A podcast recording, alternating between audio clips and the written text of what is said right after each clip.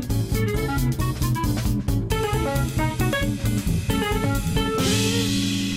Ora, na Liga Portuguesa, o Sporting reforçou a liderança depois do Benfica ter tropeçado frente ao Braga. Zé Manel, nosso comentador motorista benfiquista, como viste o desenrolar destes acontecimentos futebolísticos? Bom dia. Bom dia, amigo David. É para vi muito arreliado, naturalmente. O que vale é que tenho os meus óculos iguais aos do novo Presidente da América, o Joe Biden, que também não tira os seus aviadores. Bom, ontem, quando vi o Benfica afundar-se na tabela classificativa, tive vontade de fazer como os apoiantes do Donald Trump e pedir a recontagem dos pontos.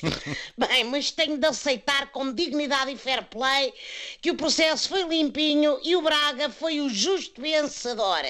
Tal como Jorge Jesus, tenho de aceitar que os jogadores do Benfica mais parecia que estavam a jogar à apanhada ou à carica ou lá o que era aquilo, pá. O JJ tem de convencer o Luís Felipe Vieira a largar o vício de contratar jogadores a torto e a direito, pá. É que eles chegam todos desirmanados e depois em campo não combinam uns com os outros, que é o que é.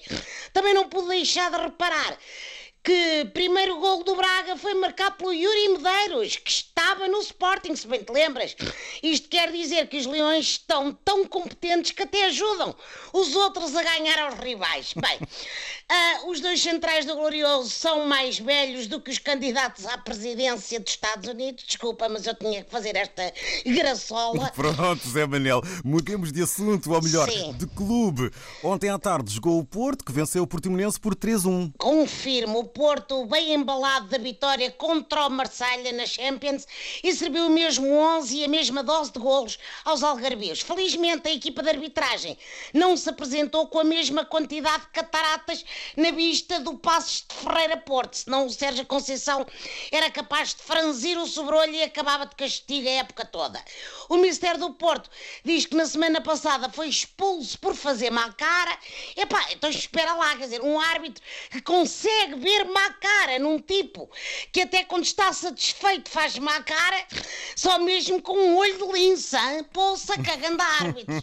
o Sporting mantém a liderança após mais uma vitória categórica, desta vez em Guimarães. Pois foi, amigo David, os Leões venceram por 4 a 0 e jogaram bem. E o Vitória é uma boa equipa, atenção, hein? tem muita juventude e gente mais experiente como o Quaresma, o André André e o fantasma do rei, Dom Afonso Henriques.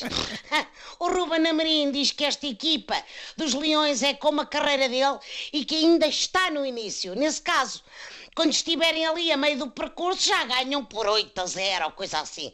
Há aqui muita matemática, naturalmente. O JJ disse que ia pôr o Glorioso a jogar o triplo, mas o Mister Amorim pôs os Lagartos a jogar 30 vezes mais. Pedro Gonçalves marcou mais dois golos e já é o melhor artilheiro do campeonato. Futebol português anda a produzir tantos talentos que eu digo, o engenheiro Fernando Santos já deve ter uma lista que nunca mais acaba para a seleção nacional. Antes era Cristiano mais mais 10, agora passa a ser Ronaldo mais 49 e tantos. Tal são os novos talentos a arrebentar. Por falar nisso, a Seleção Nacional joga com Andorra na quarta-feira, mas sem o nosso CR7 que se lesionou lesionou, não existe, pá, lesionou num tornozelo no jogo do Juventus contra o Lásio. Vamos lá ver se ele recupera a tempo.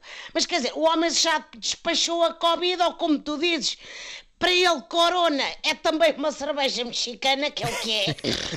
Ah, também despacham entorce, ficamos a torcer. Lá está. As melhoras, Cristiano, um grande abraço, David. Estamos juntos e com saúde, que isso é que é preciso. Ora, nem mais. Cuidados e proteção. Zé Manel, boas corridas, boas jornadas. Forcinha aí. Um abraço e boa semana. Obrigados.